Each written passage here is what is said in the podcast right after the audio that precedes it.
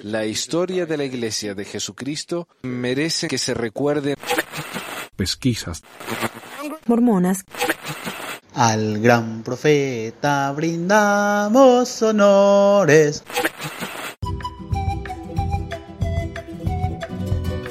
Buenas y santas a todos. Les habla Don Manuel aquí para el programa 243 del 22 de marzo de 2020 de Pesquisas Mormonas.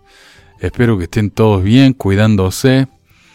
Eh, estamos acá en el medio de la pandemia, ¿así se dice? Este del coronavirus. Una locura. Acá el país ya se nos ha cerrado.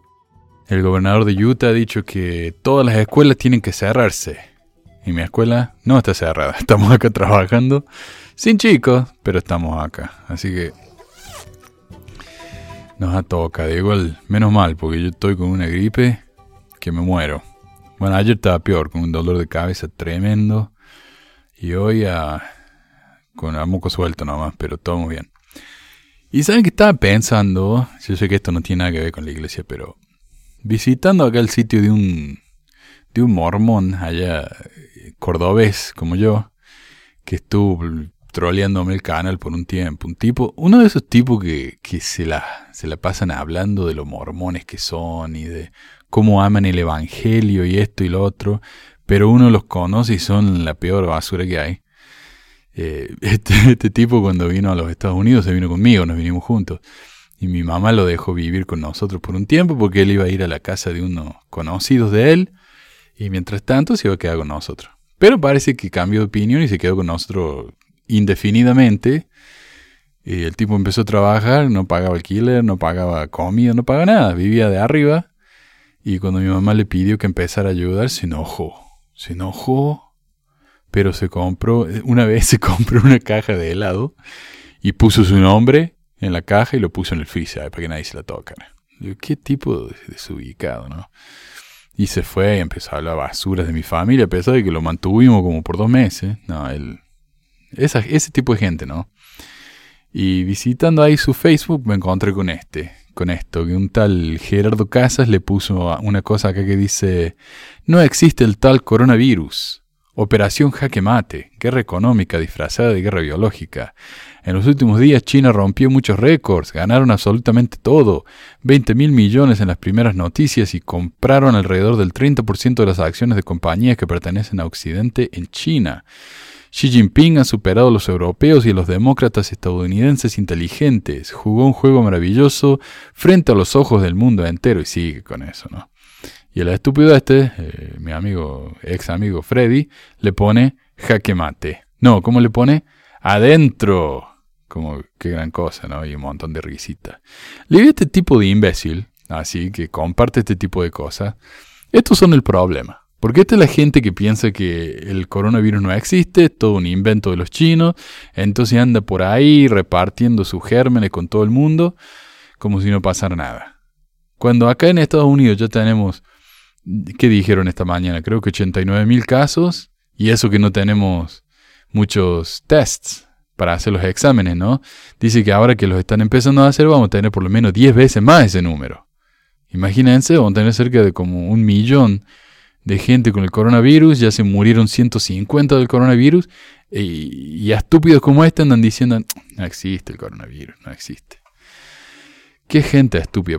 Acá es cuando las teorías de conspiración dejan de ser chistosas y entretenidas y, y locuras y ya se convierten en, en peligro para la vida de la gente.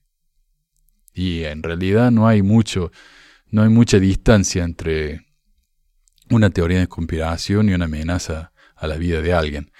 Y si no sé si se fijaron ustedes, yo, yo estoy muy, yo estoy casi obsesionado más con las teorías de conspiración que con la iglesia, honestamente. Yo esto lo hago porque hay mucha gente que lo espera, me, yo sé que esto ayuda mucho, pero las teorías de conspiración son realmente lo que me fascina a mí. Y aunque no es que la iglesia no sea una teoría de conspiración más, por supuesto. Pero investigando sobre el tema, casi cada teoría de conspiración que existe es una, una forma de justificar el racismo hacia otro grupo, especialmente hacia los judíos. Casi todas las, las teorías de conspiración eh, afirman que es todo culpa los judíos. Cuando Alex Jones habla de los globalistas, son los judíos. Los globalistas son los judíos. Cuando la gente habla de un cabal, de, de un grupo secreto, ¿de dónde viene la palabra cabal? De cabala. Esto siempre se refiere entonces, en última instancia, a racismo. Y esta es una manera de justificar el racismo hacia los chinos. Todo culpa de los chinos. Sí, el, el, ¿cómo se llama? El emperador de China, no sé qué mierda, la cagó. Cuando esto apareció, él podría haberse puesto las pilas, haberle anunciado al mundo lo que estaba pasando, y esto no hubiera llegado tal vez a ser tan grave como fue.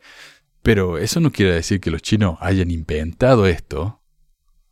O sea, ¿qué piensan ellos de, que, de qué se está enfermando la gente entonces si el coronavirus no existe? Entonces están los otros imbéciles que dicen que no, este es un, un virus inventado por el hombre. ¿Saben qué más fue inventado por el hombre, según algunos? El SIDA, y cosas así, ¿no? Honestamente, este tipo de cosas me, me hace doler la cabeza, me hace doler los dientes. Uno no puede creer que haya gente así. Realmente, que haya gente tan... No sé, yo no quiero insultarlos tampoco, porque yo tengo muchos amigos que son teoristas de conspiración, digamos. Creen en estas cosas. Y yo no creo que sean gente estúpida, yo no creo que sean gente loca. Muchos de esos son gente sumamente inteligente, pero creen en estas cosas. Yo no entiendo cómo puede uno llegar a a creer en algo así. Yo no entiendo. Y discúlpenme si los ofendo, pero ustedes saben que yo, las teorías de conspiraciones. Mm, yo no sé. Tal vez algún día me ponga a hablar acerca de eso, pero me parece que no es relevante para el programa. Yo les doy mi opinión. Cuídense, por favor. Esta es una enfermedad real. No es, no es la histeria que están diciendo que nos va a matar a todos. No, el, entre el 1 y el 2% de la gente que le da el coronavirus se muere. Um, es mucho, igual. Supongamos que acá en Estados Unidos le diera el coronavirus a, todo, a toda la población entera de los Estados Unidos. Eso quiere decir que unos 3 millones de personas se van a morir. Eso es muchísimo. Es más de lo que han muerto en guerras enteras.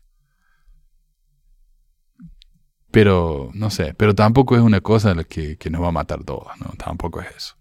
Cuídense, lávense las manos, traten de no salir de la casa si no les hace falta. Eh, ese tipo de cosas, ¿no? Y si tienen que salir, cuídense igual, usen sus guantes.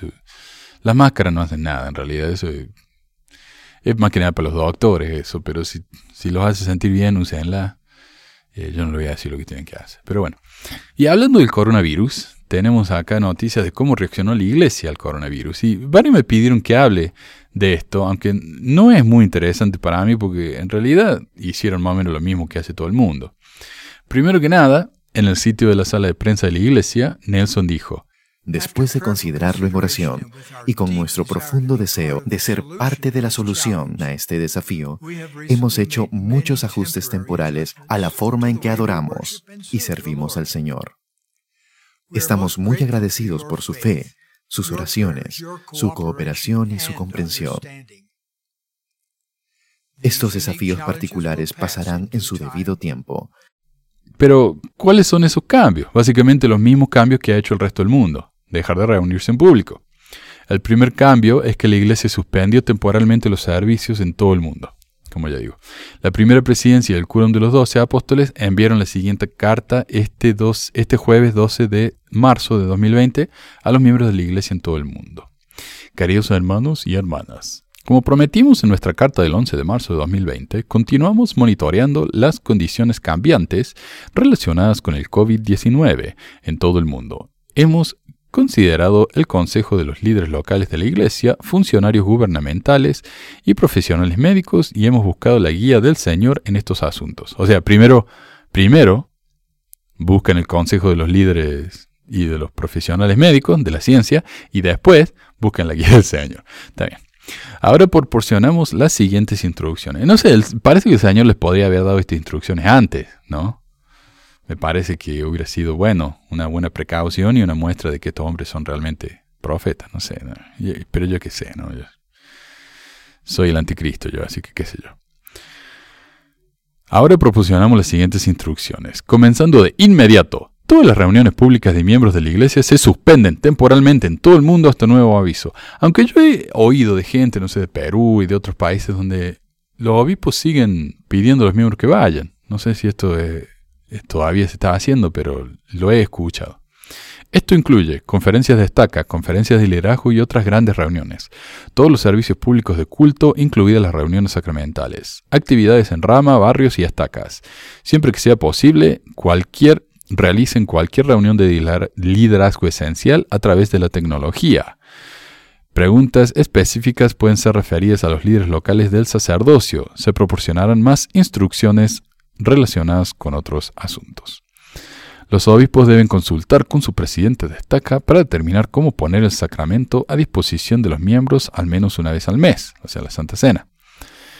Y el Benji del Book of Mormon Central, ex arqueología mormona, puso un video ahí eh, en YouTube sobre cómo compartir la Santa Cena con la familia. Lo que sí, eh, la Santa Cena no se puede compartir porque sí, por más que haya un sacerdote en la casa, eso no quiere decir que puede simplemente ir y, preparar la Santa Cena. Uno tiene que tener permiso del obispo. No, él es el que decide. Imagino yo que el obispo mandará un mensaje por WhatsApp a los miembros diciendo, hermanos, eh, adelante nomás. No sé, no sé cómo lo harán, ¿no? Pero ahí está el Benji con su carita de... no sé, tiene que ver la cara del pobre. Y no tiene la culpa él de tener esa cara, pero bueno. Eh, y con tres, tres pedazos de pan eh, para su familia, que será él, la esposa y el hijo, no sé. Eh, está para llenarse esa Santa Cena. Y yo cuando, me acuerdo cuando yo eh, eh, tenía que ir a la iglesia, era joven y estaba ayunando, la Santa Cena era la mejor parte porque podía comer un pedacito de pan. Qué locura. Pero bueno, eso. Sacramento a disposición de los miembros al menos una vez al mes. Una vez al mes, mira vos. Así que no es tan importante. Alentamos a los miembros en sus esfuerzos de administración para que se cuiden unos a otros. Deberíamos seguir el ejemplo de Salvador para bendecir y levantar a otros. Damos nuestro testimonio del amor del Señor durante este tiempo de incertidumbre. Él te bendecirá para que encuentres alegría mientras haces tu mejor esfuerzo para vivir el Evangelio de Jesucristo en cada circunstancia. Sinceramente, la primera presidencia y quórum de los doce apóstoles. Con respecto a la conferencia general, por su parte, enviaron el siguiente mensaje. Queridos hermanos y hermanas, estamos profundamente preocupados por la propagación mundial de enfermedades causadas por COVID-19. Bueno, el COVID-19 causa una sola enfermedad, pero bueno. Hemos sido asesorados por líderes gubernamentales, eh, gubernamentales, eclesiásticos y médicos de todo el mundo y hemos considerado en oración las circunstancias actuales. Otra vez, queremos ser buenos ciudadanos globales y hacer lo que podamos para controlar esta enfermedad contagiosa. Estamos muy agradecidos por los muchos que trabajan incansablemente para abordar este peligro para la salud. Oramos por ellos y por todos los que pueden estar sufriendo. Para ayudar a controlar este problema, consideramos conveniente limitar la asistencia a la próxima Conferencia General de abril de, abril de 2020. Planeamos realizar las cinco sesiones de esta conferencia en el centro de conferencias. Las autoridades generales, los oficiales generales y sus cónyuges, músicos, coros, técnicos y otros participarán según lo asignado. Pero las reuniones de la conferencia serán llevadas a todo el mundo gracias a la tecnología. El público no tendrá reuniones en el centro de conferencias en Salt Lake City ni en centros de estaca o centros de reuniones en áreas donde el contagio es una preocupación. Las preguntas sobre reuniones masivas de miembros de la iglesia serán respondidas a través de diversos anuncios. Vivimos en una época notable, el Señor nos ha bendecido con la tecnología y la capacidad de participar y recibir mensajes de los líderes de la iglesia en toda parte del mundo. Así que imagino que la iglesia estará como loca instalando eh, internet y wifi en, en los países más pobres de África, de, y eso, me imagino yo. Esta conferencia especial conmemorará el bicentenario de la primera visión y la restauración del Evangelio de Jesucristo en este último día. O sea, José Smith. Invitamos a todos a continuar preparándose para esta conferencia. Mientras lo hacemos, seremos bendecidos al escuchar las palabras del Señor y participar en una experiencia de la conferencia general que no solo será memorable, sino inolvidable. Sinceramente, la primera presidencia del quórum de los doce apóstoles. Además de eso, los misioneros ya no van a ir al centro de capacitación misional, sino que van a ser entrenados por internet. Los miembros enfermos van a ser relevados y los misioneros, perdón, enfermos van a ser relevados y los que ya tienen 21, mes- 21 meses de servicio también. Mientras que los misioneros en áreas de alto riesgo van a ser reasignados temporariamente. Muchos templos han cerrado temporariamente y el resto van a servir a grupos pequeños de gente a la vez, de no más de 8. Así que ahí está. La iglesia dirigida por el Señor mismo y manejada por profetas, videntes y reveladores, fue agarrada tan desprevenidamente y está sufriendo las mismas consecuencias por esta enfermedad que el resto de la gente. Pareciera que esta organización en particular podría haber tenido un poco de aviso, digo, ya que los 15 hablan directamente con Dios todos los jueves en el templo, pero no. Por supuesto, eso no quiere decir que los miembros no hayan tratado de encontrar algún tipo de advertencia divina en todo esto, pero es por parte de los miembros comunes y no del liderazgo. Por ejemplo, varios andaban diciendo que cuando Nelson dijo hace unos años que iban a haber tantos cambios en la iglesia que los miembros iban a tener que tomar sus vitaminas, es señal de que él sabía que iba a venir el corona, lo que no tiene ningún sentido porque esa advertencia no tenía nada que ver con la salud y de todos modos las vitaminas no nos protegen contra el virus. Si nos hubiera dicho que teníamos que lavarnos las manos constantemente y comprar un montón de papel higiénico antes de que desaparecieran de las góndolas de los supermercados, entonces tal vez podría considerarlo. Y hablando de eso, me compartieron una cita de Holland donde dice, es posible que en algún momento el mundo estará tan conmocionado que ni a la capilla podamos asistir. Es tiempo de preparar nuestros hogares para ser autosuficientes espiritualmente y preparar a nuestra familia para la segunda venida. El Señor ya está eh, separando el trigo de la cizaña aún dentro de la iglesia. Aunque esto no es nada profético, revolucionario ni nada, sino sentido común. Además que esto es algo que vienen diciendo desde la época de la Guerra Fría, cuando estaban seguros de que el apocalipsis iba a venir en cualquier momento. Pero lo que más me da gracia es que dice que tenemos que prepararnos. Pero luego Ryan McKnight publicó una foto en su muro que alguien le mandó de Holland comprando en el Costco uno de esos supermercados enormes donde lo menos que uno puede comprar es una caja de 40 paquetes de macarón y queso o 15 kilos de carne y cosas así. Lo mejor de todo es cómo el tipo está con su traje en el cosco y con anteojos de sol, como si así nadie lo fuera a reconocer.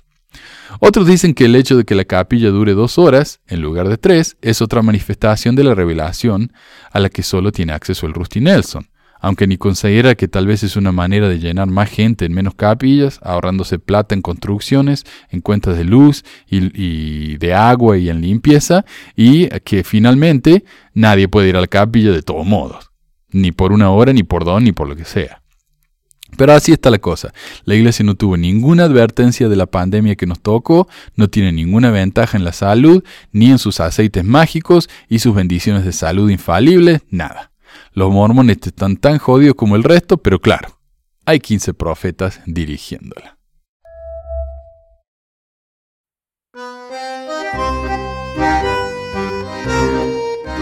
Segunda noticia, el público tuvo un vistazo más profundo esta semana en los activos de la iglesia. Y esto me hace acordar a lo que me dijo el, nene ese Walter. La iglesia no dice que tiene 100 mil millones, entonces, ¿qué habla? Bueno, por primera vez, el mayor fondo de inversiones de la Iglesia Sud ha revelado sus participaciones en Wall Street, revelando 37.8 mil millones en acciones y fondos mutuos. Sí, no es los 100 mil millones, pero ya vamos a llegar a eso y vamos a ver por qué. La presentación federal puede ser la mejor respuesta a cómo la Iglesia de Jesucristo de los Santos ha invertido el diezmo sobrante pagado por sus 16 millones de miembros. La lista detallada incluía 1.659 acciones y fondos mutuos, incluyendo nombres conocidos como Amazon, Chevron y Walmart, las que el fondo tenía para el trimestre que finaliza el, en el 31 de diciembre.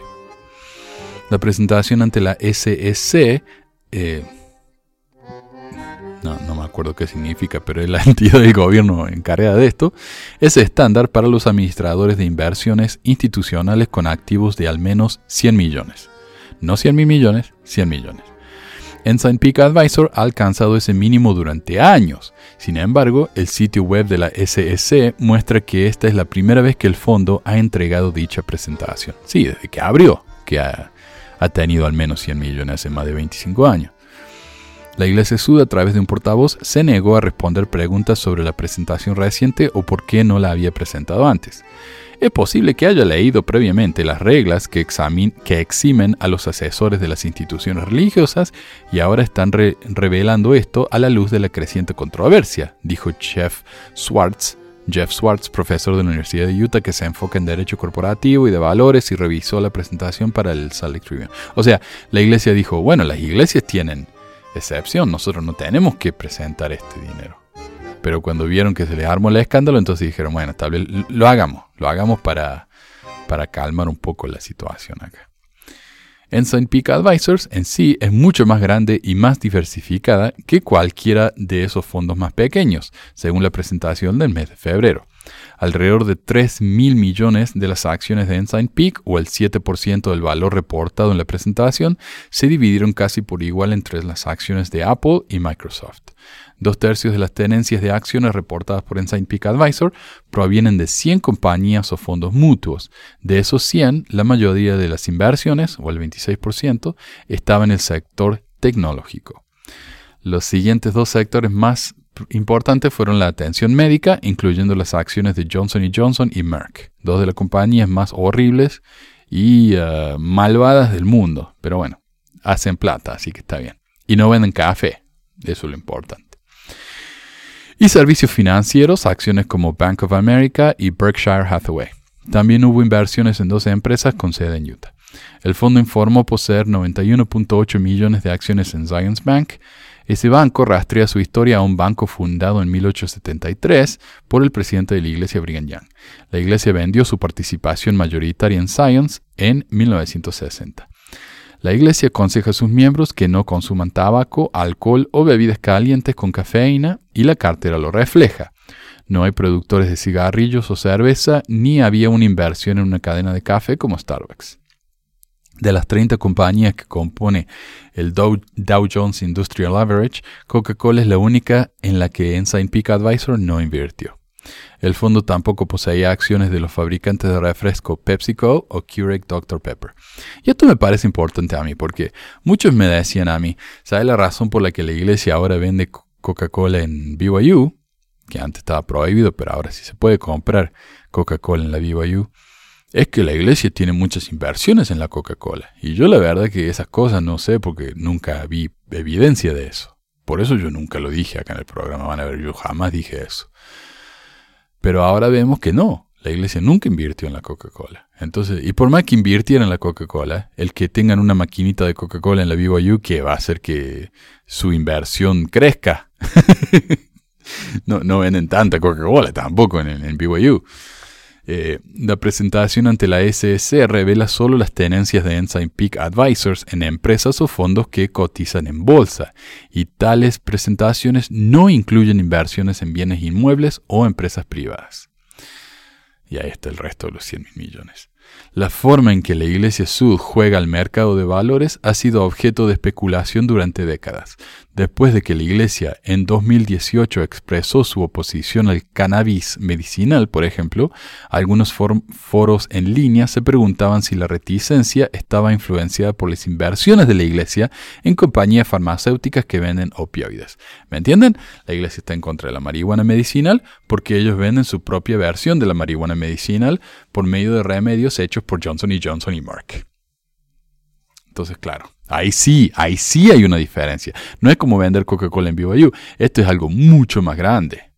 Consideramos que Utah nomás es el estado donde la gente toma más antidepresivos en todo el país. Se imaginan los millones y millones que se hacen con eso. Ahí está. Roger Clark, el jefe de Ensign Peaks Advisor, le dijo al Wall Street Journal el mes pasado que una razón por las compañías fantasmas era hacer que esas son las compañías que no están incluidas en este reporte. Esas son las que le dicen ghost companies. No sé cómo se dice en español, pero acá le pongo compañía fantasma porque es una traducción literal. Era hacer que las inversiones de la iglesia fueran más difíciles de rastrear para que los feligreses con información insuficiente no administraran mal sus propias carteras al intentar imitar lo que Ensign Peak Advisor estaba haciendo. Claro, no es que nosotros estamos escondiendo nuestra cartera de inversiones porque nos da vergüenza o porque no queramos ser honestos con nuestro con, lo que, con nuestro dinero. No, lo hacemos para proteger a nuestros miembros, para que ellos al copiar lo que nosotros hacemos no vayan a perder dinero. Mm. El Journal informó que el fondo también posee bosques forestales en Florida e inversiones en grandes fondos de inversión libre. No solo eso, eh, la iglesia posee el terreno más grande en Florida de cualquier otra institución o persona privada la iglesia literalmente tiene un porcentaje de Florida. A ver cuánto, a ver. Acá está, según el Reuters, la iglesia es dueña de 2% del estado de Florida. Qué animal. Eh, es un gran detalle que no habíamos tenido antes, dijo Quinn, el escritor, no Michael Quinn.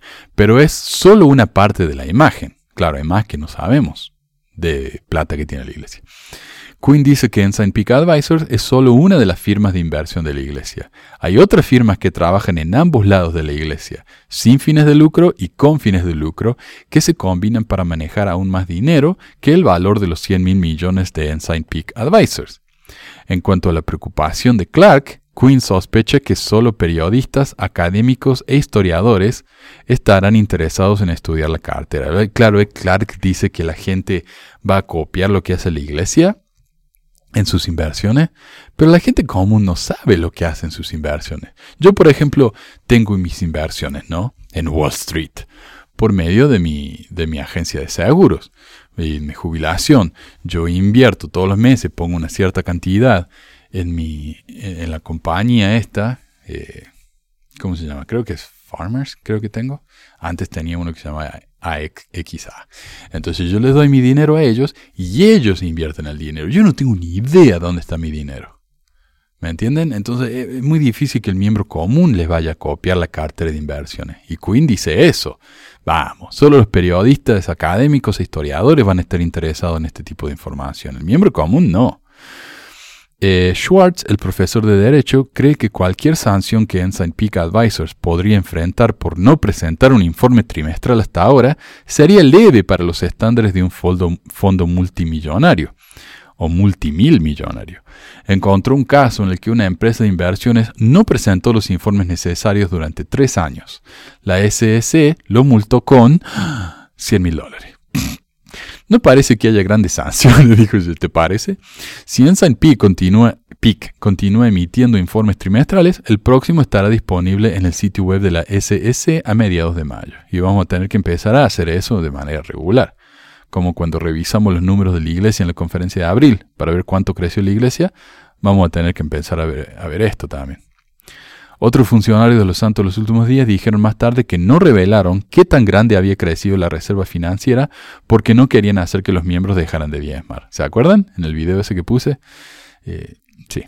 La iglesia recolecta ese diezmo, el cual utiliza para ejecutar sus operaciones en todo el mundo y envía el exceso a Ensign Peak Advisors para que lo invierta. Los funcionarios de la iglesia han llamado al fondo una cuenta para un día lluvioso para ayudar a pagar las operaciones en las partes más pobres del mundo, como África, donde la fe está en auge y para algún momento futuro cuando la donación de los miembros se estanquen.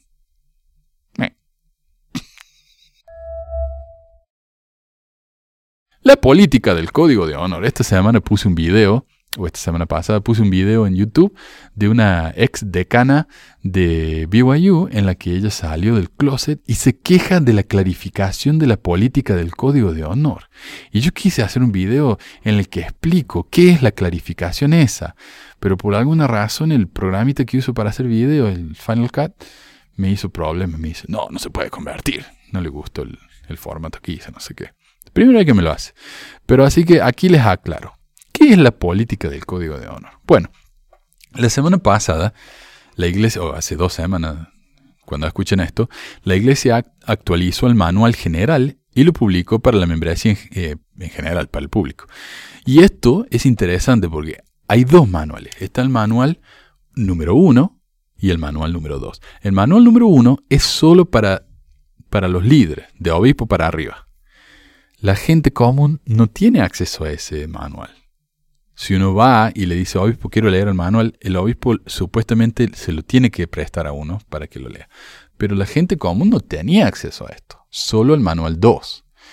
Eh, ahora, por fin, la iglesia, me imagino yo que después de que hasta el Wikileaks, no Mormon Leaks, Wikileaks, publicó el manual de la iglesia en su sitio web y ha estado disponible en, en el Black Web desde siempre, en el Dark Web y en torrentes y en cosas así. Entonces la iglesia dijo, ah, está bien, lo publicaron. Pero bueno, eh, lo actualizó y publicó y puso ciertas cosas, ¿no? Y, como consecuencia, la BYU Como consecuencia, la BYU hizo cambios en su manual del código de honor para que refleje los cambios del manual de la iglesia. Porque en realidad el, el- el manual este del código de honor de la BYU es, es una guía eclesiástica, no es una guía académica. Por lo general, por ejemplo, cuando yo fui a la universidad, el código de, honor de mi universidad decía cosas como si alguien comete plagio, o si alguien lo encuentran copiando en un examen, o si alguien lo encuentra en bullying, o amenazando gente, cosas así. Pero en la BYU es diferente. El código de honor en la BYU dice co- cosas como los miembros de la iglesia no pueden tomar alcohol, no pueden tomar café, no pueden ser homosexuales, no pueden tener relaciones sexuales, no pueden estar en la casa de alguien del sexo opuesto después de las nueve, no pueden estar fuera de su casa hasta cierta hora. O sea, mucho más básico y mucho más, eh, con un enfoque mucho más religioso. Pero entonces, la parte del código de honor que fue cambiada decía antes, la Universidad Brigham Young responderá al comportamiento homosexual más que a los sentimientos de atracción y da la bienvenida como miembros plenos de la comunidad universitaria a todos cuyo comportamiento cumple con los estándares universitarios. Los miembros de la, de la comunidad universitaria pueden permanecer en buen estado del código de honor si conducen sus vidas de manera consistente con los principios del Evangelio y el código de honor. La atracción de género declarada no es un problema del código de honor. Sin embargo, el código de honor requiere que todos los miembros de la comunidad universitaria manifiesten un compromiso directo con la ley de castidad. O sea, uno puede ser gay, no puede actuar gay. Esto ahora ha desaparecido del documento, ya no lo dice más. Muchas personas interpretaron que esto significa que las citas entre personas del mismo sexo, si se mantienen dentro de, si se mantienen dentro de las pautas escritas para el libro en el libro para la fortaleza de la juventud, ahora son aceptables en BYU. Entonces, uno puede salir con alguien del mismo sexo, darse la mano, darse un beso, siempre y cuando uno no llegue a hacer todo, la cochina. Algunas de estas personas incluyen a profesores, activistas LGBT y miembros de la comunidad del campus. Ha habido un sinfín de confusión, por decirlo menos. Después de que muchos estudiantes sintieron que era seguro salir del closet y publicaron fotos en las redes sociales besándose con sus parejas del mismo sexo en el campus, la iglesia aclaró que nada había cambiado. En un tuit, los funcionarios de la escuela declararon, al hablar con el director de la oficina del Código de Honor, Kevin Ut, esta tarde hemos aprendido que puede, eh, que puede haber habido una falta de comunicación sobre lo que significan los cambios del Código de Honor. Aunque hemos eliminado el lenguaje más prescriptivo, los principios del Código de Honor siguen siendo los mismos. También dijeron que la oficina del Código de Honor se encargará de las preguntas que, surja- que surjan caso por caso, declarando en el Twitter de BYU, por ejemplo, dado que las citas significan cosas diferentes para diferentes personas, la oficina del Código de Honor trabajará con los estudiantes individualmente.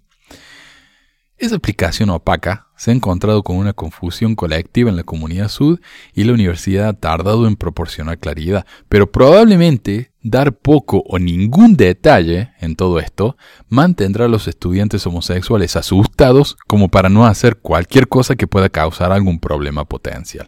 Ustedes saben que muchos se mantienen en el closet mientras están en BYU porque tienen miedo de que los echen de la universidad y pierdan todo el dinero que invirtieron, todos los años que invirtieron y todos los créditos que ganaron al ir a la universidad. Los créditos son los puntos que uno va recibiendo a medida que completa clases, porque la universidad, cuando expulsa a alguien, muchas veces se niega a lanzar o a, a darle al estudiante lo que se llama la transcripción.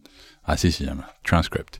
Y la transcripción es un documento oficial dado por la escuela que dice qué clases ha tomado uno. Y esa transcripción uno lo puede llevar a otra universidad y decir, miren, estas son las clases que yo tome. Me las aceptan y por lo general le aceptan a uno varias de esas, de esas clases, pero no todas. Pero cuando la universidad se niega a darle a uno su transcript, uno no puede irse a otra escuela y continuar lo que ha hecho. No, tienen que empezar de cero. Y la escuela es tan es tan, oh, ¿cómo se diría? Pequeña de carácter que se pueden hacer cosas así. Y como dice la muchacha esta, la ex décana, que ella eh, intentó varias veces suicidarse porque es tan difícil vivir con ese, esa disonancia cognitiva que uno no puede ser gay pero es gay y uno trata de no ser gay pero obviamente es gay y entonces uno termina tratando de matarse. Y ella dice que terminó en el hospital por 18 días. Entonces, claro, ¿cómo no se va a quejar la gente de que esta iglesia continúa con estas prácticas horribles, antihumanas, que matan a la gente? Y yo tengo un mensaje, no sé si lo va a escuchar esto, pero hay un tal, a ver cómo se llama, si lo tengo acá. Se, llama a sí mismo David Jones. No me acuerdo cómo se llama, porque este, este supuestamente era amigo mío. No, no era mormón, pero me llamaba constantemente. Él es evangélico, interesado en el mormonismo. Y me llamaba y quería hablar conmigo. Y yo, y yo usaba esas charlas como para prácticas, para usar el Skype y todo eso, porque yo era medio nuevo en todo eso. Y cuando él se enteró de que yo no estaba en contra, no, cuando él se enteró de que yo era ateo, se puso en contra mía, pero me empezó a insultar, empezó a decir, ay, vos, vos no podés tener hijos, yo sí. Eh, tu hijo es adoptado, yo voy a tener hijos naturales, aunque no tenía en esa época, no sé si tendrá ahora. Pero todos sus comentarios están automáticamente bloqueados de mi sitio, porque este es una de las personas más homófobas que yo he visto en mi vida. Y lo es curioso porque él, una de sus fotos de perfil era él con los ojos pintados. Así que eso me, confundió mucho. Pero bueno, el David Jones dice, hay gente que no entiende que Jesús no aprueba la homosexualidad. Y yo te digo, David, una cosita para vos. ¿A qué mierda le importa? Vos sos evangélico, anda y hace tu evangelicidad en tu casa y déjanos en paz. Nosotros acá vivimos en el mundo real, ¿ok? Estamos lidiando con problemas reales, ¿ok? Vos anda y viví con tu Jesús y tus cosas en tu casa y déjanos al resto en paz. Todos tu comentario está siendo bloqueado, así que deja de molestarnos. ¿Ok, Davey? ¿Con los ojos pintaditos?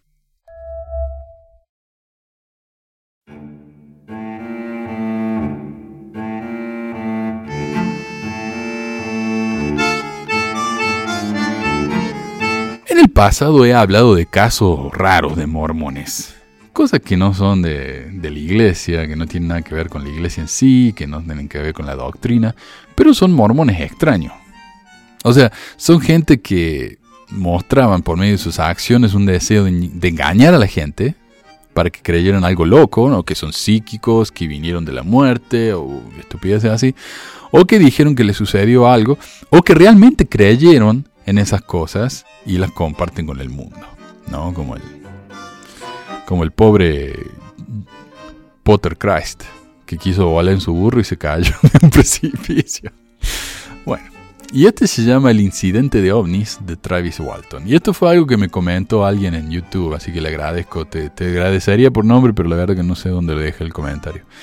El incidente de ovni de Travis Walton fue un presunto secuestro extraterrestre de un trabajador forestal estadounidense llamado Travis Walton, por un ovni el 5 de noviembre de 1975 mientras trabajaba en los bosques nacionales Apache Sitgreaves cerca de Snowflake, Arizona.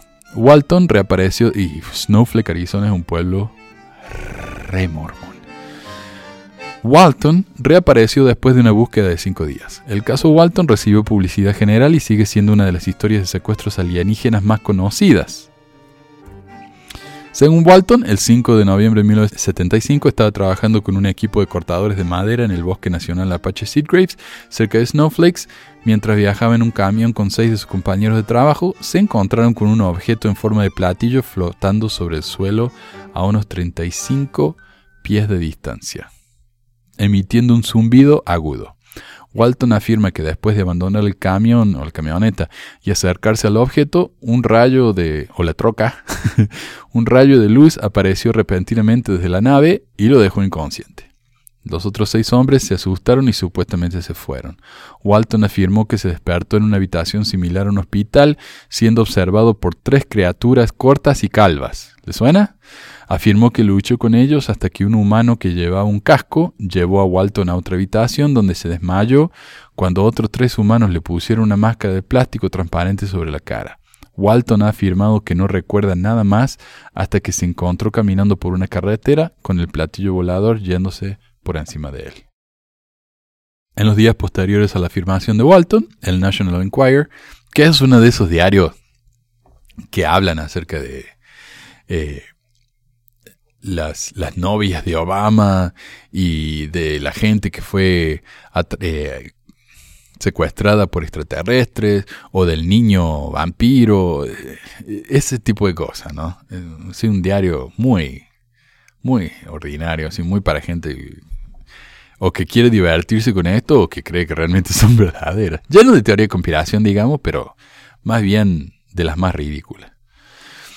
Otorgó a Walton y sus compañeros de trabajo un premio de 5 mil dólares por el mejor caso de ovnis del año, después de que supuestamente pasaron las pruebas de polígrafo administradas por el Enquirer y la Organización de Investigaciones de Fenómenos Aéreos, la APRO.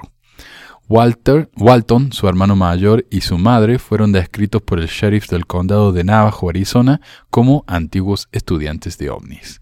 Y yo estuve en Navajo, Arizona.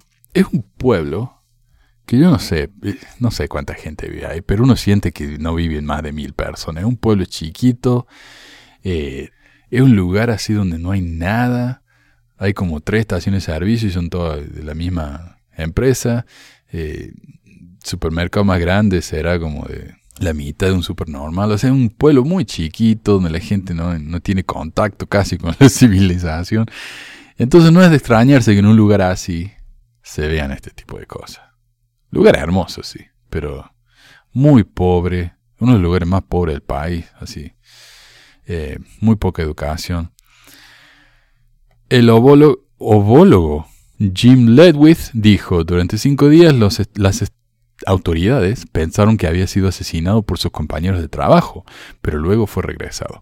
Todos los compañeros de trabajo que estaban allí, quienes vieron la nave espacial, todos tomaron pruebas de polígrafo y todos pasaron, excepto uno, y ese no se considera, y eso no se considera concluyente. Los escépticos consideran que el caso es un engaño, obviamente, describiéndolo como sensacionalista por parte de los medios y como algo para ganar dinero. Y lo que más me sorprende a mí es que los medios, no, eh, o sea, yo entiendo que el National Enquirer publique eso, pero noticias normales, los diarios normales publiquen esto. No entiendo. O sea, me imagino yo que para vender, vender números, ¿no? Vender diarios, pero no entiendo yo. Los escépticos consideran que el caso es un engaño, describiéndolo como sensacionalista por parte de los medios y como algo para ganar dinero. El investigador de ovnis, eh, Philip J. Klass, consideró la historia de Walton como un engaño perpetrado para obtener ganancias financieras y descubrió muchas discrepancias en las historias de Walton y de sus compañeros de trabajo. Después de investigar el caso, Klass informó que las pruebas de polígrafo fueron mal administradas, que Walton utilizó contramedidas de polígrafo, como contener la respiración, y que Klass descubrió una prueba fallida anterior administrada por un examinador que concluyó que el caso involucraba un engaño asqueroso. El escritor de ciencia y escepticismo Michael Shermer criticó las afirmaciones de Walton y dijo, Creo que el polígrafo no es un determinante confiable de la verdad. Creo que Travis Walton no fue secuestrado por extraterrestres. En ambos casos, el poder del engaño y el autoengaño es todo lo que necesitamos para comprender lo que realmente sucedió en 1975 y después. La psicóloga cognitiva Susan Clancy argumenta que los informes de secuestros de extraterrestres comenzaron solo después de que aparecieron historias de extraterrestres en películas y en la televisión, y que Walton probablemente fue influenciado por la película de televisión de NBC, el UFO Incident, la cual se emitió dos semanas antes de su propio secuestro y que dramatiza el secuestro de Betty y Barney Hill por extraterrestres. Eh, Clancy notó el aumento de las afirmaciones de secuestros extraterrestres después de la película y cita las conclusiones de Class de que después de ver esa película, cualquier persona con un poco de imaginación ahora podría convertirse en una celebridad instantánea. Y concluye que una de esas celebridades instantáneas fue Travis Walton. En 1978, Walton escribió el libro The Walton Experience. Oh, y otra cosa que quería agregar.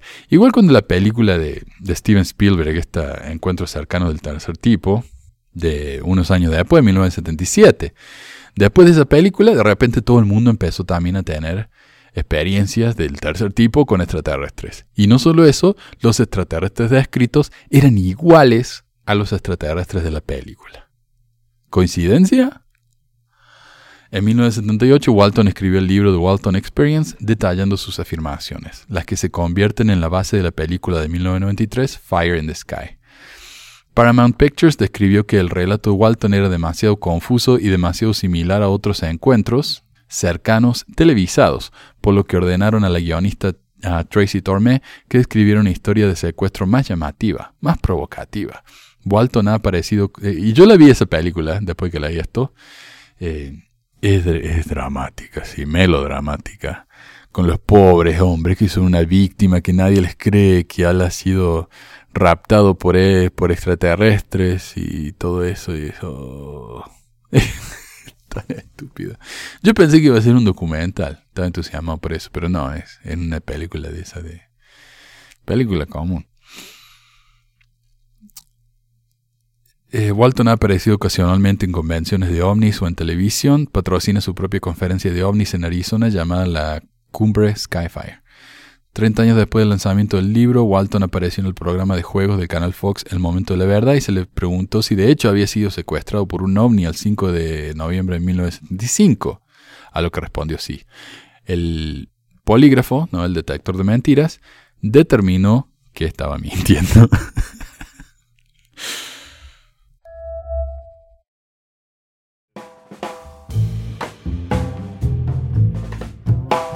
es otra noticia interesante que ha estado haciendo las rondas acá. No solamente en Utah, sino en el país. Esta pareja ni siquiera es de Utah, pero son mormones. Así que por eso aclaro. Y yo empecé a escuchar esto cuando las, las maestras acá de mi escuela hablaban sobre eso durante el almuerzo. Y me pareció interesante. Esta noticia está de alguna manera relacionada con Walton. Si bien Walton dijo que fue secuestrado por extraterrestres, hay toda una ola de mormones que dicen que murieron y volvieron a la vida y ahora están contando sus historias. Hay muchos libros de estas personas, el más famoso de ellos Julie Rowe, quien no solo fue al cielo y regresó, sino que también es una trabajadora de energía, puede ver el futuro, puede hablar con Jesús cara a cara de forma regular, etc.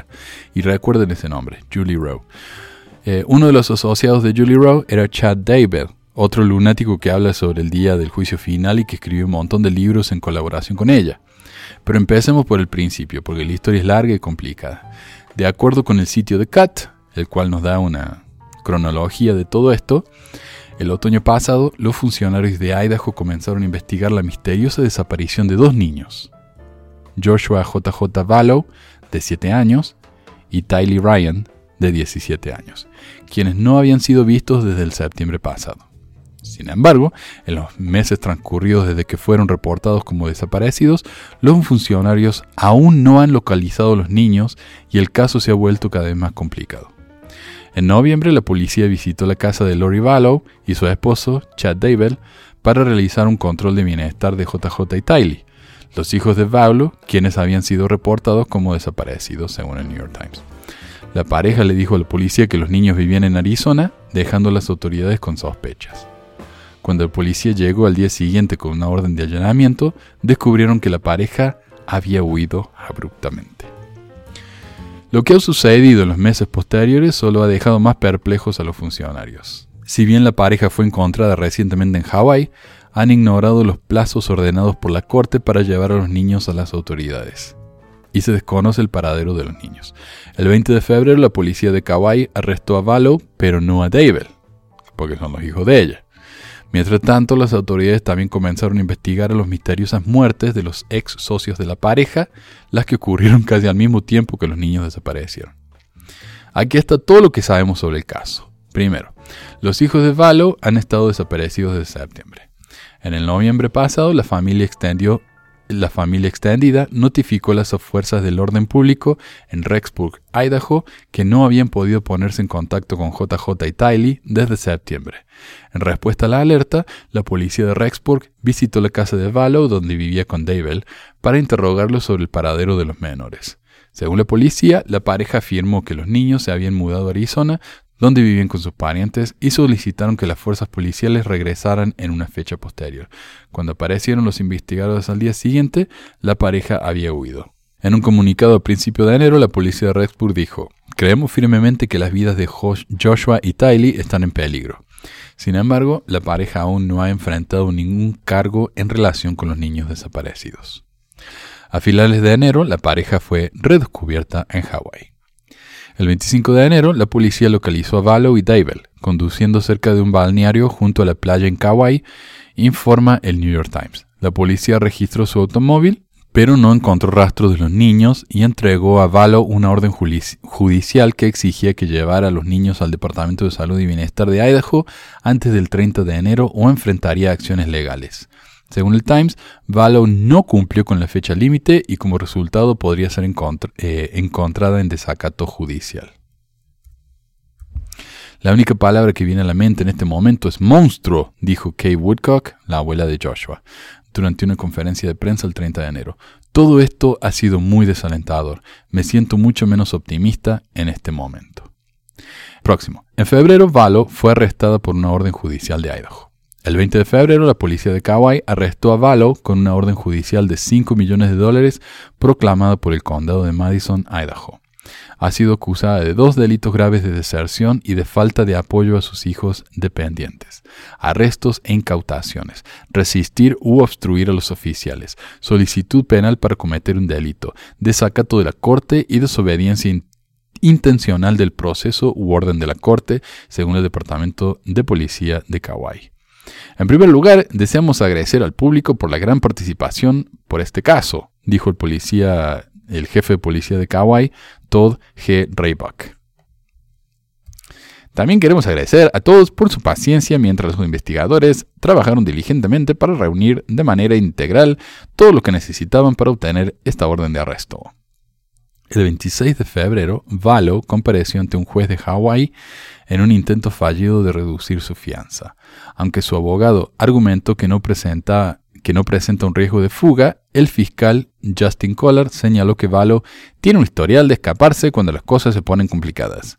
Su solicitud de fianza fue denegada. Según los informes, Valo acordó ser extraditada a Idaho para el juicio, o sea que no tiene fianza no tiene fianza. Mientras tanto, los familiares de los niños celebraron los avances en el proceso. Nuestra familia está eufórica, dijeron sus abuelos Kai y Larry Woodcock. Nunca dejaremos de tratar de encontrar a JJ y Tylee. Próximo, una compañía de almacenamiento reciente presentó un video de Valo colocando artículos de JJ en una hundida. O sea, una compañía de almacenamiento, no sé si han visto el programa ese uh, Storage Wars o quién da más, donde uno puede alquilar una, una piecita en un, en un lote, por lo general grande, que está lleno de, de piecitas, así donde uno puede poner su porquería ahí, que no le entren en la casa, guarda para después, tiene una puerta así como de garaje, eh, y uno alquila eso mensualmente en uno de esos.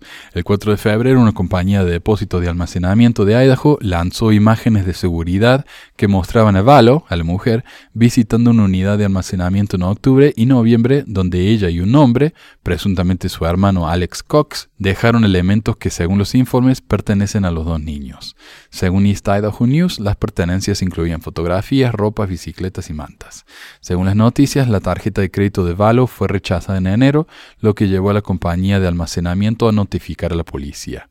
Self Storage Plus espera el regreso rápido y seguro de Joshua JJ Valo y Tylee Ryan, dijo la compañía en un comunicado, y agregó que está trabajando con las autoridades locales que están investigando el asunto.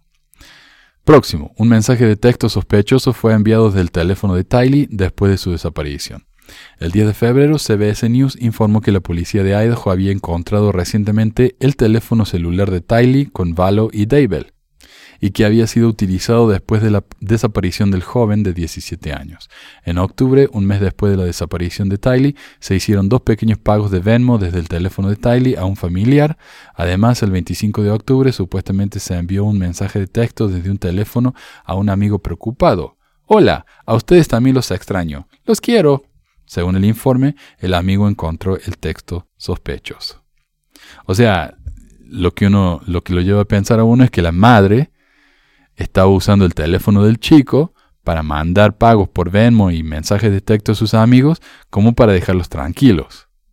Pero era ella la que estaba mandando los mensajes. Por eso a la gente que recibió esos mensajes le parecieron tan extraños, fuera de carácter. Próximo, en los últimos seis meses, varias personas cercanas a la pareja han muerto misteriosamente. Si bien JJ y Tylee han sido reportados como desaparecidos desde septiembre, los sucesos extraños relacionados con la pareja se remontan a julio, cuando el hermano de Valo, Alex Cox, disparó y mató al marido de Valo, Charles Valo, con quien estaba separada. En ese momento los detectives dictaminaron que el tiroteo fue en defensa propia.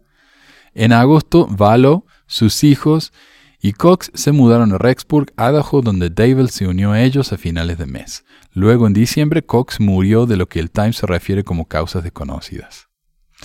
También hubo una muerte misteriosa en el lado de la familia de David. El 19 de octubre, la esposa de David, Tammy David, murió por causas naturales según su obituario. O sea, los cónyuges de los dos se murieron más o menos en el mismo tiempo, justo antes de que los chicos desaparecieran.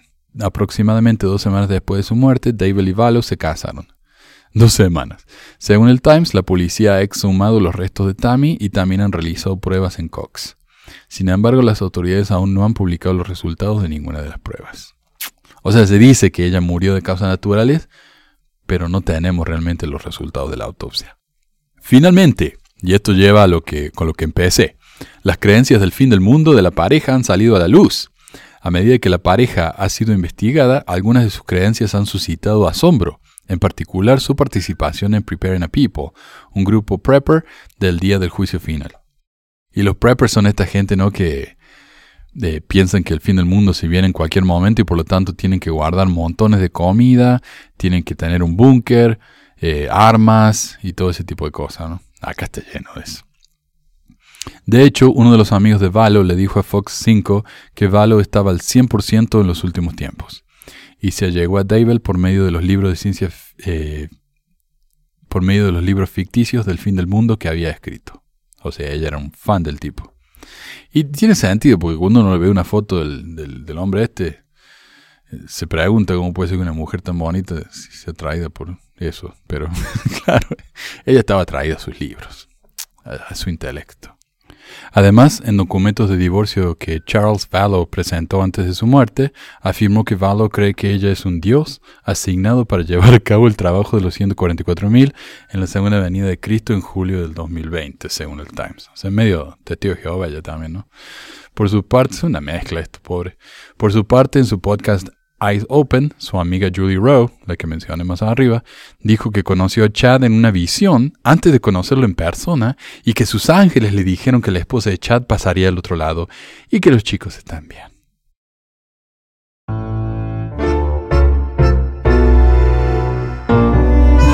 Quiero agradecer a Patricio por la traducción de estos segmentos, son del libro ramas divergentes del mormonismo y que habla de las diferentes ramas de la iglesia. Para lo que me dicen, solo hay dos iglesias, la iglesia y la, reorganizada o la fundamental. Hay, cientos, cientos. Y algunas son organizaciones de, de cientos o miles de personas y algunas son organizaciones de dos. Y hoy vamos a hablar de dos personajes que no han tenido mucho éxito. ¿no? Uno es George Hickenlooper, que me parece el nombre más maravilloso en la historia de los nombres. Una posible organización de la iglesia pudo haber sido dirigida por George Hickenlooper, comenzada, comenzando alrededor de 1854, un disidente de la congregación de presbítero de Sion de Jehová, fundada por Charles B. Thompson, de quien vamos a hablar más adelante también, publicó un folleto explicando sus creencias. Como converso, Hickenlooper había comenzado a contribuir cartas y artículos al Harbinger, que era un diario del, de Thompson, el Harbinger, a principios de 1853, momento en el que fue identificado como el secretario tardío de la Conferencia de San Luis de la Iglesia de Jesucristo y los Santos los. Algunas de estas contribuciones parecen haber sido publicadas por separada como extras de Harbinger. Entre las más interesantes estaban una comunicación de Hickenlooper a su tío en Utah, fechada 15 de noviembre de 1853, defendiendo a Thompson pero para octubre de 1854 Thompson había, estaba haciendo algunas críticas de Hickenlooper, quien parece que se había ido a Utah. Sobre la actitud hostil de Hickenlooper, Thompson dice, se manifestó por primera vez en una carta de denuncia a Thomas A. Line y a continuación lo encontramos ante el público con una conferencia escrita sobre nuestra fe y doctrina y denunciando a C.B. Thompson como un gran impostor acusándolo de tiranía y despotismo. En resumen, aquí tenemos un mormón que, que decidió seguir a otra rama del mormonismo porque no le gustaba la rama principal, hasta que se decepcionó con esa rama y la criticó por ser falsa. Tanto drama, ¿no? Otro, Henry Harrison Dim.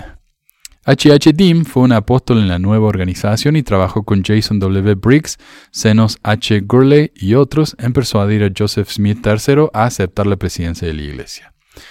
Joseph Smith III ama a este hombre.